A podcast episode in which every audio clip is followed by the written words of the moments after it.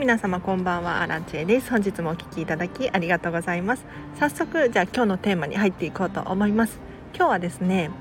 残すべきお洋服の見極め方というテーマで話をしていこうかなと思います。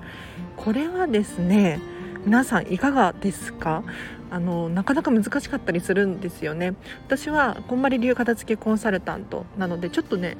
最近正式なコンサルタントになって今までずっと見習い期間中だったんですけれどあのお客様のお家にお伺いして一緒に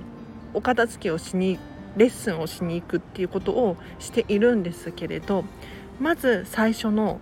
お洋服のカテゴリーのお片付けこれ結構皆さんどうしたらいいんですかとつまずく方多いんですよね。で一体どういうことかっていうとこんまりメソッドではですね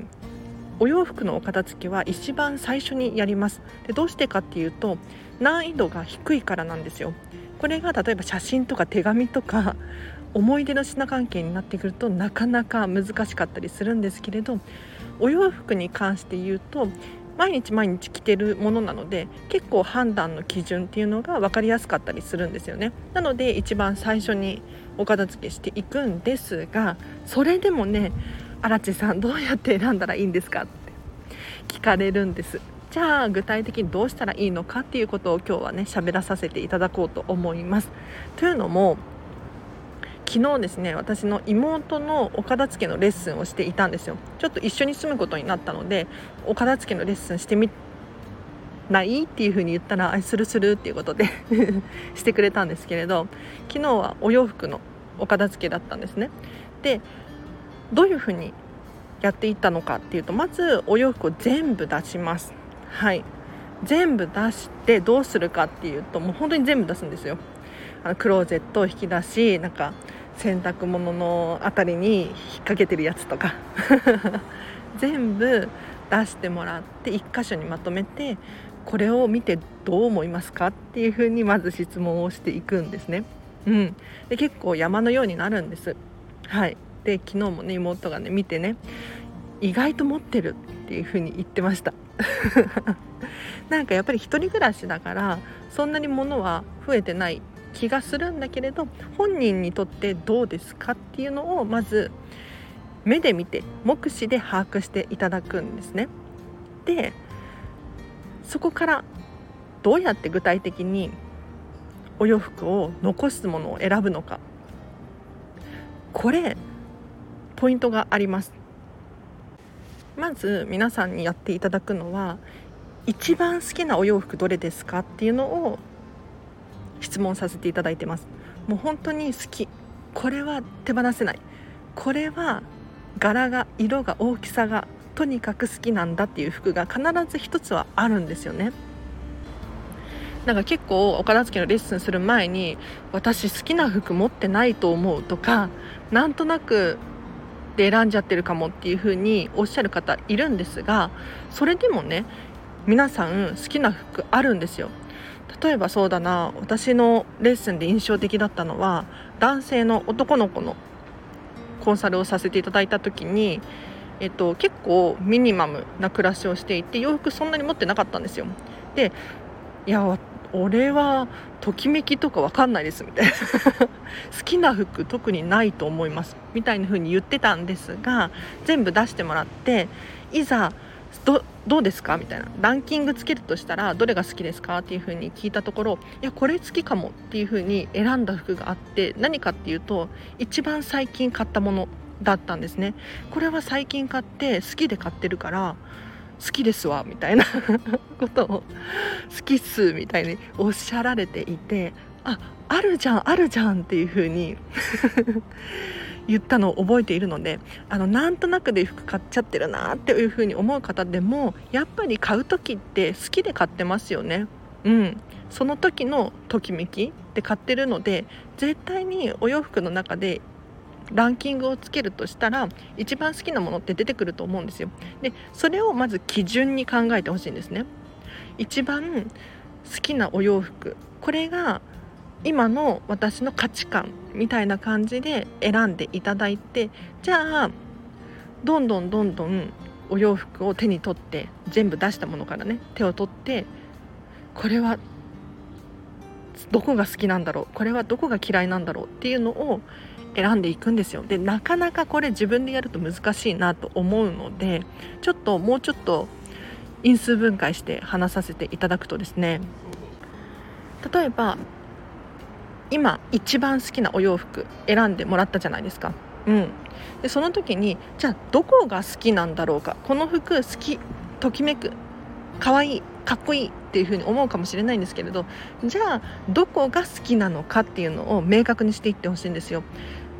例えば色なのか柄なのか形なのか大きさなのか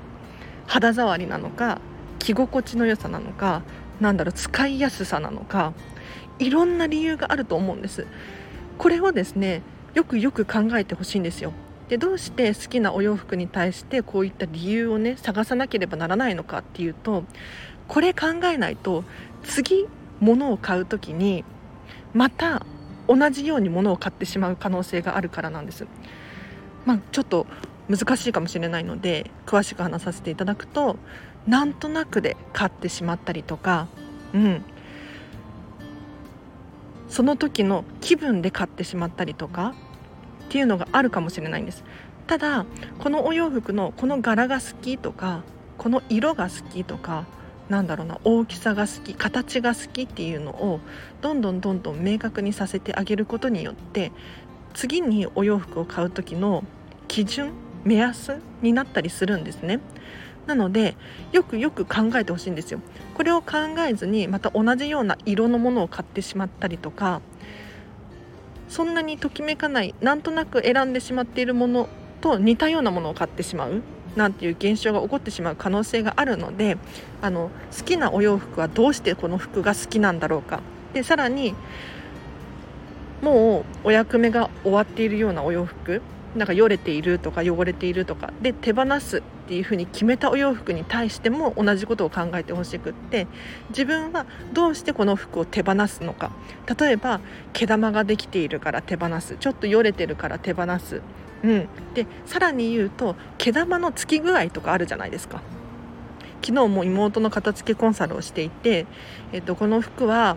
好き可愛いんだけどもう毛玉が結構できているんだよねっていう風に言ってるお洋服があったんですね。で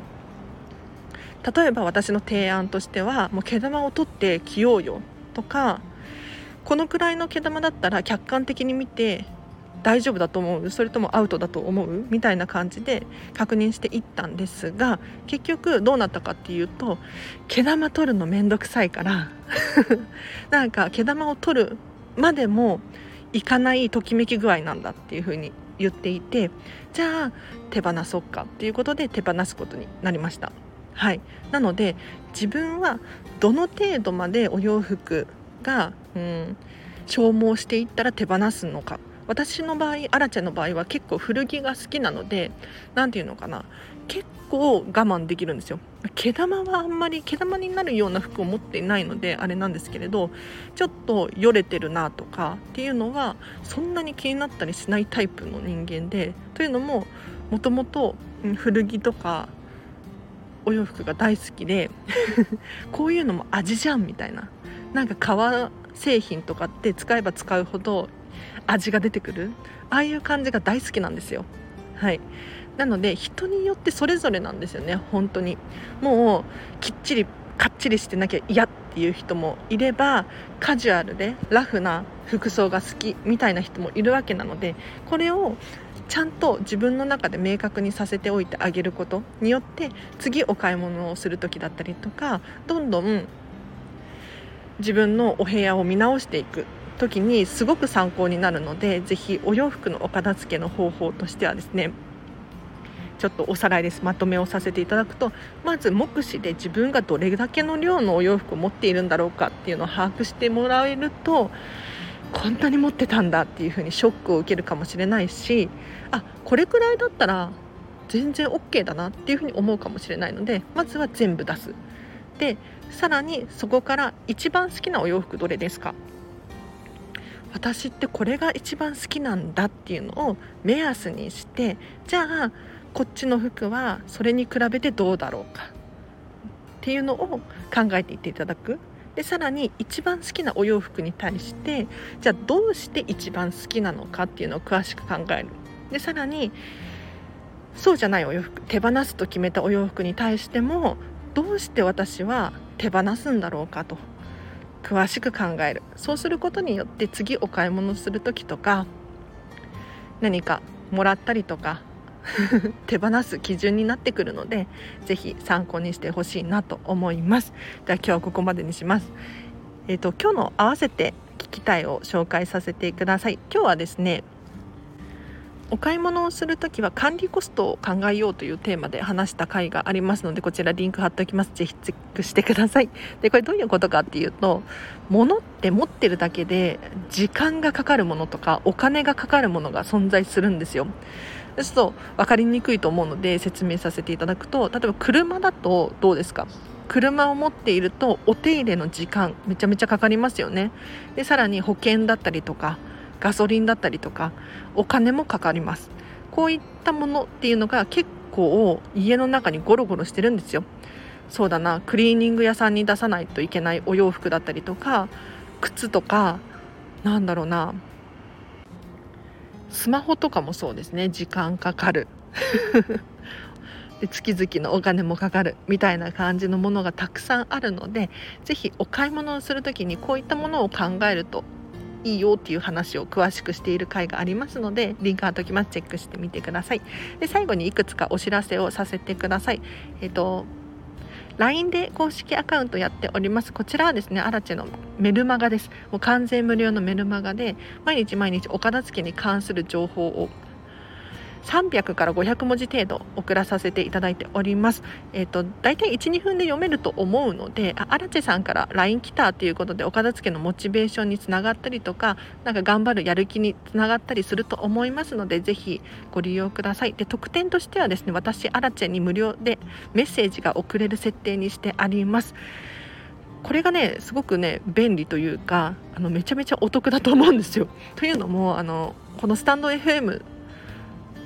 もそうなんですけれどレターが送れるんですよね。あの無料で私にお片付けのお悩みとかを聞いてみてほしいなと思います。はい。で LINE 公式アカウントで直接聞いてみるのもいいと思いますしスタンド FM のレターでね匿名で質問してみるのもいいと思います。えっとこんまりメソッドに沿ったりとか沿って説明させていただいたりとかあとは心理学のこととか私はですね結構いろんな本を読んでるんですよ。はい、であとメンタリスト DAIGO さんの D ラボ会員だったりするのでこういった知識からいろんな情報をシェアさせていただきますのでぜひぜひご活用ください。でなんでね無料でこんなことしてるのかっていうとですねこのスタンド FM のネタになったりとかあと私アラチェの成長につながるからなんですよね。はい。なのでぜひ遠慮なさらずに送ってほしいなと思います。であとインスタグラムやっております。こちらはですね私のレッスンのお片付けのレッスンのビフォーアフターの写真を載せたりとか私の私生活が少し見れるようになっておりますのであこの人からお片付け習いたいなとかっていうふうに思う方いらっしゃったらこちらも合わせてフォローしていただけると嬉しいです。あと明日もやるんですけれどスタンド FM は平日朝はライブ配信しております、えっと、大体8時半か9時くらいから1時間をいつもやらせていただいてるんですけれどお片付けのお悩み答えますということでライブ配信しております。私アラチにですね聞きたいお片付けの質問だったりとか、まあ、全然お片付けに関係しなくてもいいです。私に聞きたいことなんだろう私生活何食べてるのとか 何でもいいんですけれどコメント欄でですねあのライブ配信中にコメントしていただくと私が随時読み上げさせていただいて返事をしておりますので荒地さんここ悩んでるんですっていうことがあればめちゃめちゃお得なのでぜひライブ配信参ご参加いただければなと思います。でもしこのチャンネルがいいなと思ったらお友達とかにシェアしてほしいと思います。でなんでかっていうと、まあ、私を広めてほしいっていうのもあるんですけれどあの皆さんのお片付けの記憶の定着になると思うんですよ。どういうことかっていうと人ってアウトプットするのすごく大事だなって思っていて私もですねこのスタンド FM は私アラチェのアウトプットの場としても利用させていただいているんですよ。で日々本を読んだりとかこんまり流片付けコンサルタントとして得た情報とかをここでシェアさせていただくことによって私の記憶にしっかりと定着することができるんですね。で今日の話もそうなんですけれど昨日ね妹の片付けレッスンをした感想を喋らさせていただいたじゃないですか。そうするとやっぱりしっかりと自分の知識になるというかっていう感覚があります。うん、なんか本当にね片付けレッスンを今まで9人くらいやってきてるんですけれどそれぞれ皆さん違っていて本当に面白い。本当に面白いんですよ。なんか悩みってみんな違うんだなと思ってお片付けができないっていう悩みなのかもしれないんですけれどそうじゃないんですよなんか詳しく聞いていくとそれぞれ凝りがねちいろんな部分が凝ってる 例えば綺麗に本当に私の片付けレッスンでびっくりしたのがお家にお伺いしたらめちゃめちゃ綺麗な人がいらっしゃったんですよ。え私教えること何もないって思ったんだけれど例えば、まあ、私がねときめきって何ですか？みたいな感じで伝えさせていただくと意外とこんなにすっきり片付いているのにもっと何て言うのかな？物を手放したりとかあとはときめきが分かってきたっていうふうにおっしゃられている方がいらっしゃってでその方どうなったかっていうともともとすっきりされていたんですが自分が持っている持ち物を飾るっていうことを 伝えたらあそうなんだっていうことで結構やられてるみたいですよ。でさらにご両親とかのお片付けもしたいなっていうふうにおっしゃられていたんですけれど私アラチェが片付けコンサルをしていく上でこう心がけてることだったりとか人にねお片付けの方法を伝えるっていうことを仕事にしているのでそういったことをですねちょっとアドバイスさせていただいたらあそうなんだとうん やっぱりお片付けしなよとかって伝えちゃったらしたくないんですよ人ってじゃあ私アラチはどうしているのかっていうのを伝えさせていただいたらすごく学びになったみたいで参考になったみたいで嬉しかったんですよね。うん、だから本当にお片付けの悩みって人それぞれ違うなーなんて思って昨日もね妹の片付けをしていて思ったんですよ。うん、そんなに汚くないんだけれど片付いているんですよ。だけれどもうちょっとだよねっていうふうに私も思ってたし妹も思ってるみたいで片付けさせていただいたんですけれどどんどんね磨きがかかってますよ。本当に楽しい。いやこの仕事めちゃめちゃ楽しいんですよね。何が楽しいかっていうと人の人生変えるくらい衝撃があるんです。もう本当に私の片付けレッスン受けてくださった方みんな言いますね。いやこれはすごいと。